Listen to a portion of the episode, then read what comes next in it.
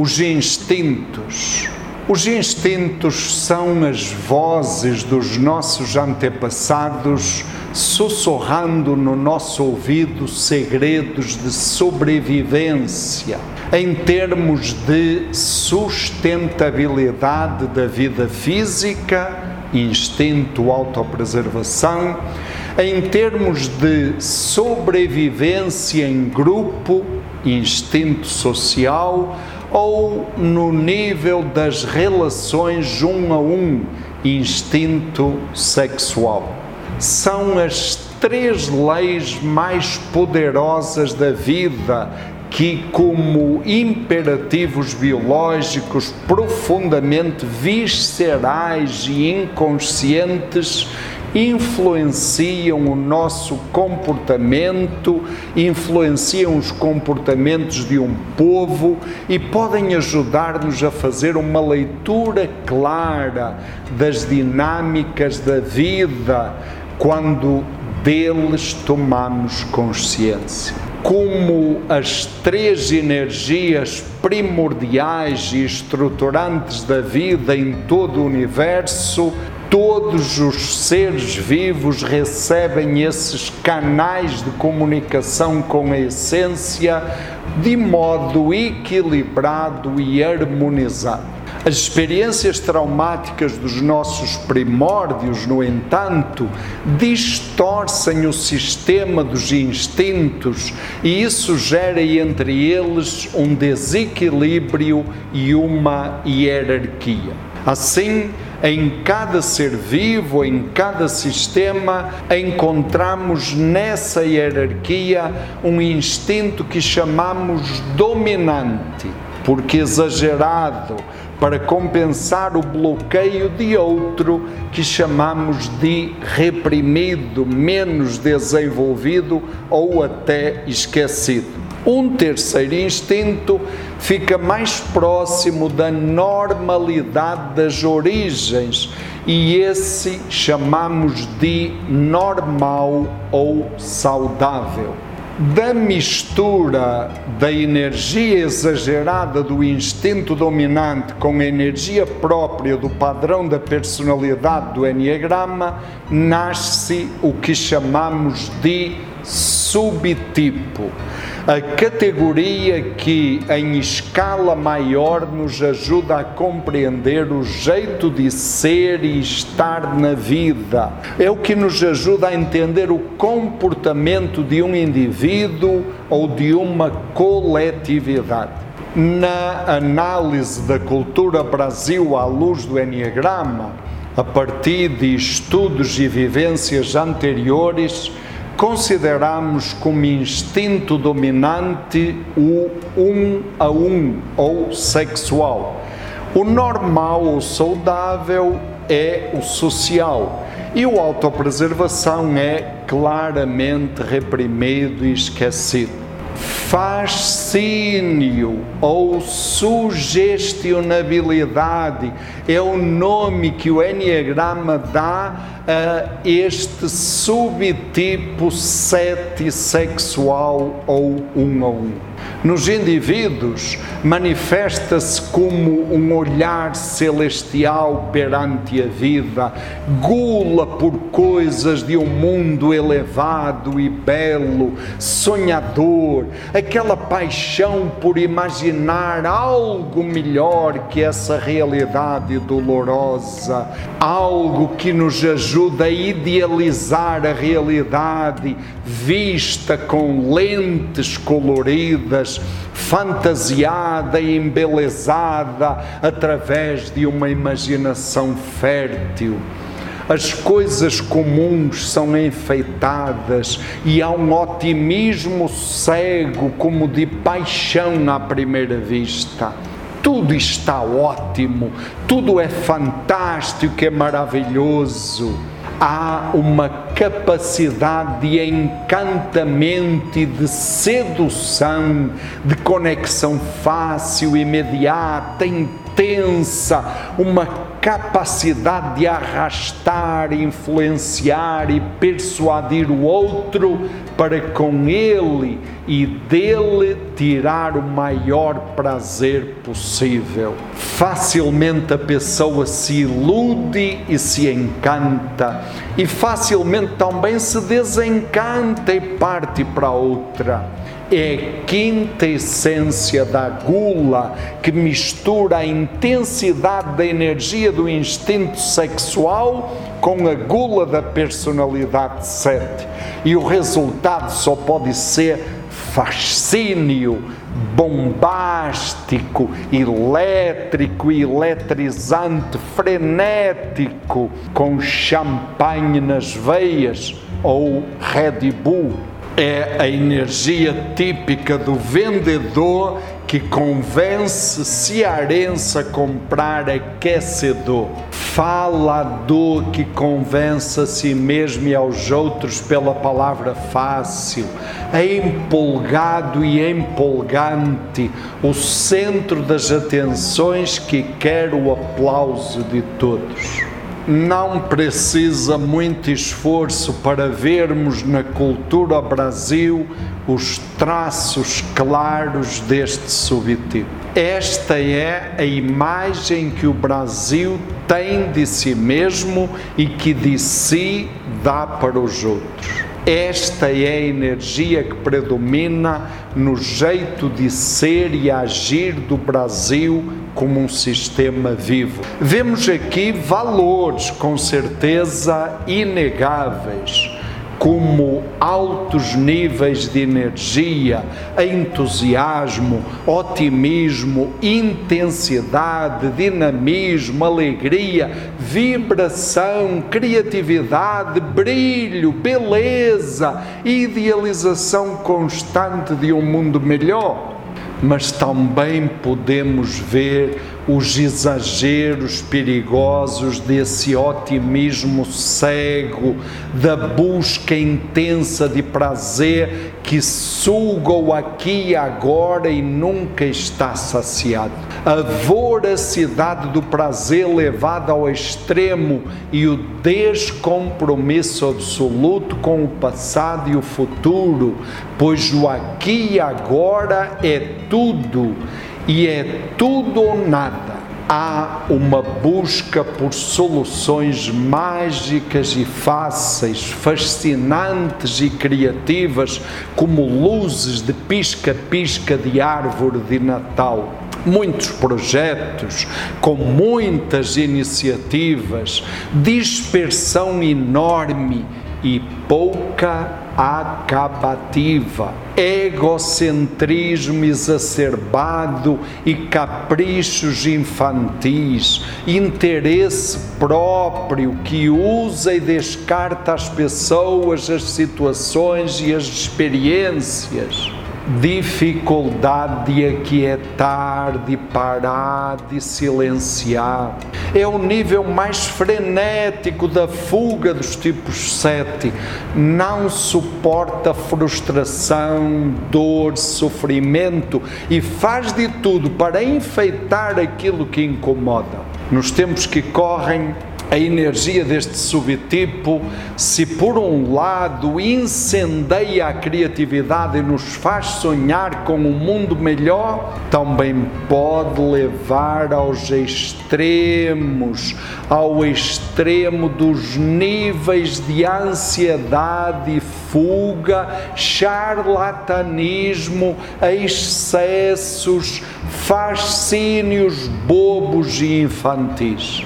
Basta lembrar o fascínio por soluções mágicas, remédios milagrosos para a pandemia, prazos otimistas, números amenizados, retóricas falaciosas e convincentes e discursos charlatães. Tudo e sempre para fugir do sofrimento e rápido. Trazendo agora o olhar para o instinto autopreservação reprimido ou menos desenvolvido ou esquecido, ou mesmo evitado, isso nos dá também grandes luzes para entendermos a situação atual. Os indivíduos que apresentam o autopreservação reprimido manifestam um descaso com a vida, falta de cuidado e até desprezo com a vida vivem constantemente no perigo e no risco e são displicentes com a saúde. Faltam regras, disciplina, cumprimento do dever, perseverança, continuidade, rigor. Não há controle com o financeiro, nem com as coisas materiais. Falta organização falta atenção às necessidades básicas da saúde, da alimentação, da casa, da segurança, do trabalho, da prevenção de riscos a qualidade das coisas, dos serviços e dos procedimentos é descuidada, falta planejamento e avaliação, não se pensa no futuro nem na infraestrutura, transportes, recolha de lixo, um pé de meia para o futuro não precisa nem dizer o quanto a falta desta energia de autopreservação pode ser catastrófica neste momento em que vivemos a precariedade dos serviços de saúde, de transporte público, de saneamento, a falta de moradia e a falta de condições em grande parte das casas e onde ir buscar energia para cumprir regras, manter rotinas, disciplina e organização. E onde estão as medidas de prevenção, o planejamento a médio e longo prazo, a qualidade das coisas e os cuidados com a saúde?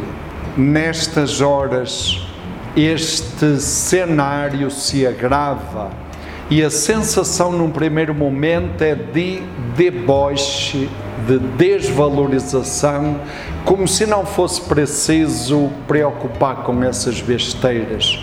Mas depois, quando caímos na real, a sensação é terrível, aquela sensação de paralisação, porque não sabemos lidar com isso e nunca nos preocupamos em aprender. Aí o susto é grande, o pânico e a agonia aumentam, a angústia coletiva pode tomar conta. Nos indivíduos dizemos que o instinto reprimido é o grande desafio a ser encarado na vida, ou pela consciência ou pelos sustos que a vida nos dá e dizemos que Ele é realmente o Salvador da pátria e a nossa missão última. O mesmo podemos dizer neste momento acerca do autopreservação reprimido da nossa cultura Brasil. Este susto poderia ser um momento profundo de consciência para definitivamente priorizarmos estas questões como nação. Ou vamos continuar deixando a descoberto esta dimensão fundamental e básica da vida de um povo, uma verdadeira atitude suicida? Vamos olhar agora para o instinto normal ou que está mais saudável na nossa cultura Brasil. O instinto social, aquela energia que nos habilita para sobreviver em grupo, interagir, buscar e unir-se à volta de objetivos e causas comuns, criar laços, costurar alianças, navegar por entre pessoas, grupos, tendências e linhas de força. É o senso de pertença e de colaboração, o sentir-se parte de um todo como um tijolo da grande construção da sociedade. Na cultura 7, esta energia do instinto social ganha o nome de sacrifício ou mártir. Aquela capacidade de abrir mão de um prazer individual em prol de um prazer maior, o prazer de todos. Não basta eu estar bem, é preciso que todos estejam bem. Costumamos chamar este instinto normal de caminho do meio. Acredito que ele pode ser, neste momento crucial e dramático da nossa história, um verdadeiro caminho do meio o caminho do encontro, da união de uma sociedade há já bastante tempo polarizada, o caminho da busca pelo bem comum, a capacidade de se sacrificar pelo coletivo e abrir mão dos seus interesses pessoais imediatos Aqui nasce a solidariedade e o espírito de corpo. E vemos como essa energia é realmente presente e forte no Brasil e como aparece e cumpre de maneira belíssima a sua missão em tantos gestos e iniciativas solidárias, como vemos agora, de pessoas simples até empresas e instituições. Dizia o grande profeta Luther King que ou nós aprendemos a viver juntos como irmãos, ou morreremos todos juntos como loucos.